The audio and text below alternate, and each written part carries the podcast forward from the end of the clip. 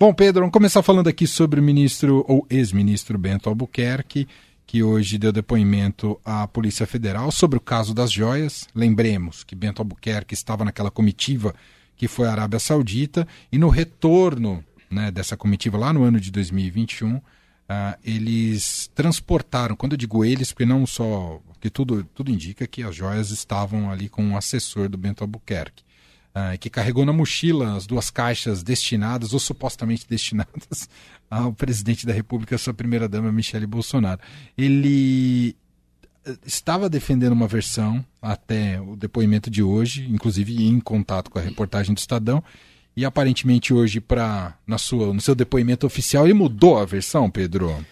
Mudou a versão porque viu que a batata estava assando, né? Então ele mudou a versão. Nessa ele foi um depoimento que ele fez à Polícia Federal por videoconferência.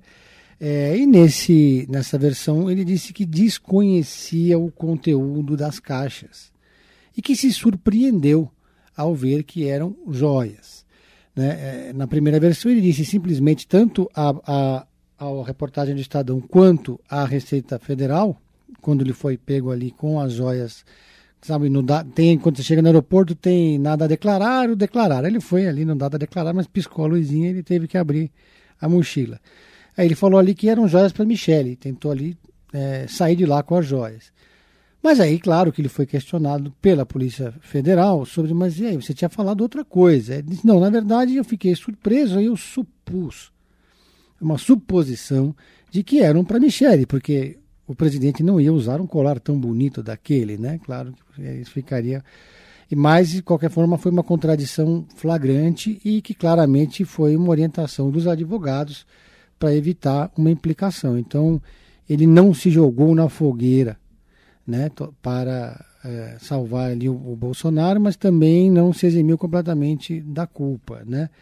Então, essa admissão também, é, além nesse mesmo depoimento, ele admitiu o segundo pacote, né? que tinha um segundo pacote, que esse passou batido, porque o auxiliar entrou com, aquelas, com aquele pacote que foi parar nas mãos do presidente Jair Bolsonaro, com os mimos, com o relógio, etc. Tal. E esse pacote com valor menor, né? Módicos 400 mil reais. Um valor bem mais modesto, né? Mas é, que, é, segundo o delegado da Receita, Júlio César Vieira Gomes, que foi quem negou o pedido, que foi, aliás, ele não aceitou nenhum, ele resistiu a todas as pressões dos seus superiores, do secretário do órgão, não, não, não, deixou, não se deixou levar por nenhuma carteirada. Ele disse que, olha, bens, ele disse em entrevista ao portal UOL, bens do Estado não podem ser liberados nem com tributos, nem com pagamento de impostos, porque são bens do Estado. Uhum. Então, se é para ir para o acervo público, não tem que é, passar é, por, por essa avaliação para saber quanto que é, então não tem desculpa. Uhum. Né?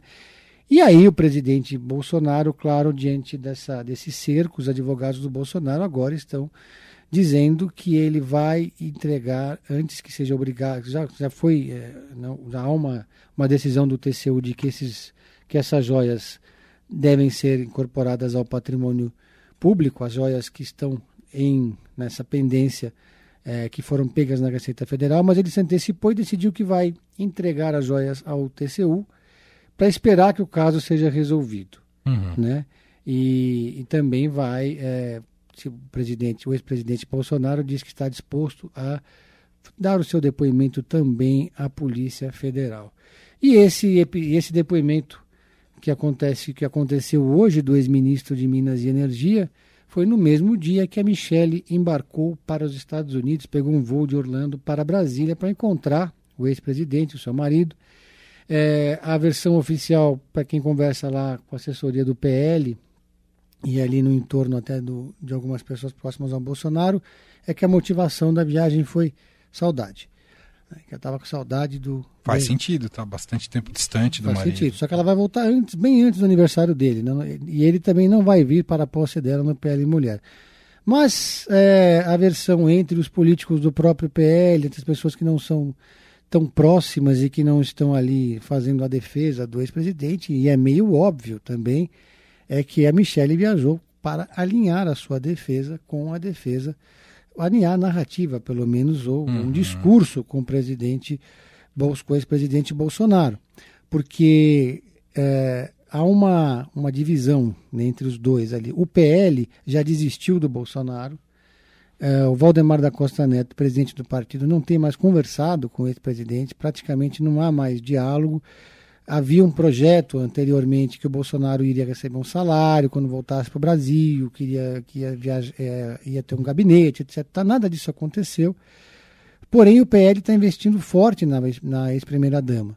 E é uma preocupação do PL que haja uma contaminação da imagem dela. Porque o PL e todos os antigos aliados do Bolsonaro, não há ninguém no entorno do próprio Bolsonaro que acredite que ele vai chegar em 2026 elegível. Muitos acham que ele vai estar preso, inclusive, em 2026. Ele tinha marcado de voltar para o Brasil no dia 15, já não voltou no dia 15, agora está falando em voltar em abril, mas ele está esperando é, abaixar a temperatura desse noticiário das joias, o que parece improvável, porque cada dia tem uma novidade. Uhum. E a gente tem toda uma máquina do governo federal trabalhando para que surjam novas novidades e novas notícias do caso.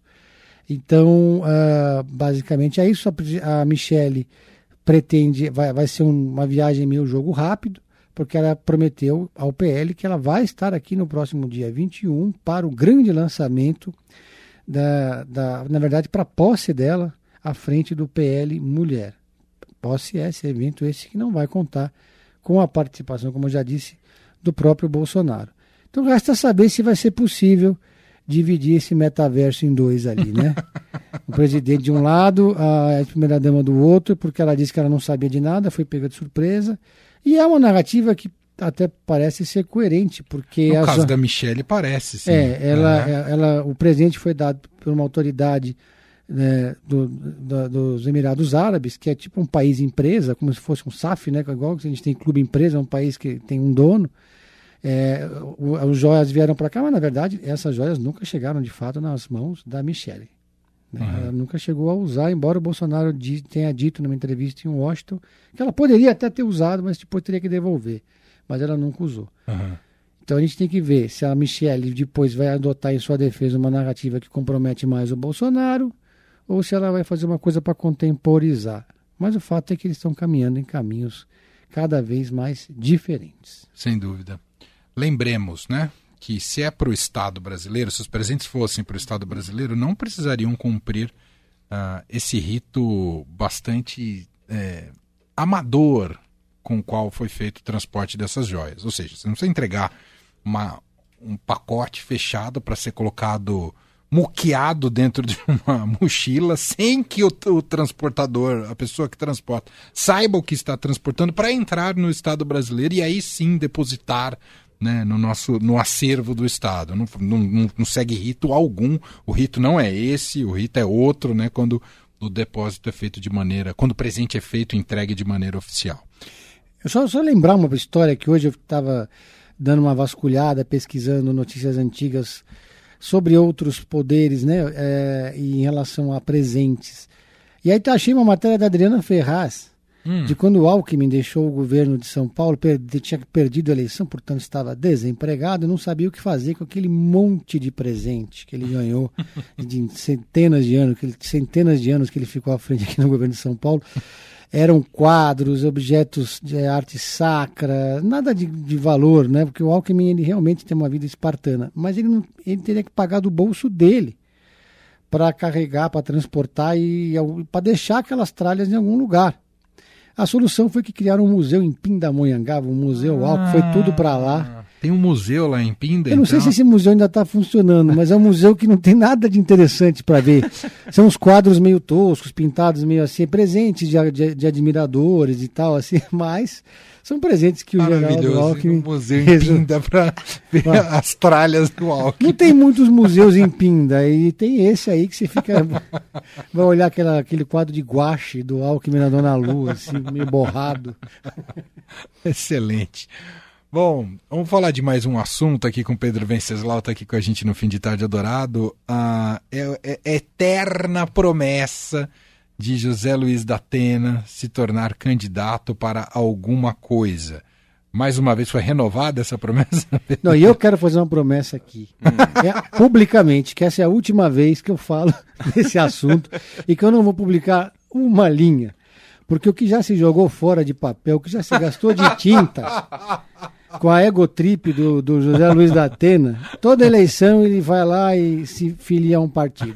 Às vezes é de esquerda, às vezes é de direita, às vezes ele está a favor do Lula, às vezes ele está contra, às vezes ele está a favor do, do Bolsonaro, às vezes ele está contra, e ele vai usando lá o programa dele para fazer proselitismo, né? Sim. É, e dependendo se ele está contra o prefeito, ele critica o prefeito, se ele está a favor, ele elogia a prefeitura. Então assim vai funcionando. E agora ele se filiou ao PDT, foi lá, jantou com o Ciro Gomes, filiou ao PDT, o PDT já anunciou lá, ainda não formalmente, mas a candidatura dele a prefeito, que já deu um atrito, porque o PDT está estudando uma federação com o PSB, o que obrigaria os dois partidos a lançarem uma candidatura única para a prefeitura de São Paulo em 2024. E a candidata é a Tabata. É a Tabata. Então, como é que vai ficar? É, eu não imagino uma chapa Tabata. Tabata da, da Atena. A chapa, a, chapa, a, a chapa Tabena, ou, né? ou sabe, sabe enfim. É, então, é, o Datena não está de volta aí, esperando que se fale. Sabe o que ele vai fazer? Vai chegar na véspera da, do prazo de desincompatibilização. Vai, vai ter aquele programa, como todo ano eleitoral acontece, todo mundo esperando que ele não vá apresentar, ele vai aparecer, vai inventar uma desculpa qualquer, vai dizer que conversou com o Johnny Saad, não, não, não vou mais ser candidato. e aí tudo volta ao Roteiro todo já armado. Você tinha pergunta para o Pedro Venceslau que, que você achou do resultado do Oscar, Pedro? É perigoso dizer isso, porque além de tudo eles ganharam o Oscar, aquele filme do Kung Fu, que é aquele do Ame ou Deixe. Doidão, como é, você é, batizou aqui. É, é um filme que ame ou deixe-o pela metade, né? Foi o meu caso, eu deixei pela metade, eu não consegui nem terminar de assistir o filme. Surpreendente que esse filme tenha vencido tantas estatuetas assim. Tá todo mundo tentando entender até agora. É foi uma surpresa para mim. O Brandon Fraser acho que foi merecido, foi emocionante, inclusive, o discurso dele. Que agora, que ele disse que agora ele espera conseguir emprego, né? Uhum. É, o Oscar de, de melhor é, filme estrangeiro pro Nada de Novo no Front era esperado. O Oscar adora filme de guerra. Muito. Né? Que é um filme correto, né? Faça-se justiça. Não, não original, mas muito correto. É, o problema dos filmes de guerra é que parece que é meio Sim. uma repetição. São sempre histórias diferentes, claro, mas. Né? É. Hum.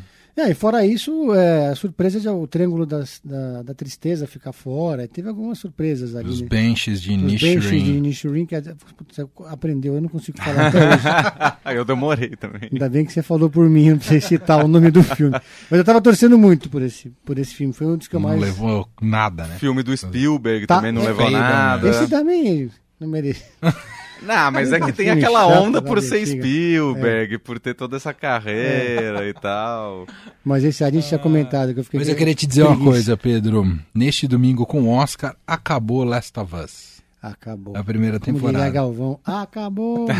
Mas, é, mas tem muito chão pela frente. Não pode falar mais. Seu primo de Uberaba pode se sentir mais livre. Pode tá se sentir mais livre. e eu queria destacar outra coisa, que na, a sua indicação de quinta-feira passada, aqui no fim de tarde, ganhou o Oscar ganhou de documentário. Oscar. Ainda bem, porque eu fiz a minha coluna pro Caderno 2 antes do Oscar. Hum. Dizendo, eu não tinha me dado conta, né? Depois calhou de ganhar. O, no, é. Como é que chama? Noval. Naval, é, Naval, é o nome do espião. O nome do opositor. Exposição do, espião, do, do opositor ao Vladimir Putin.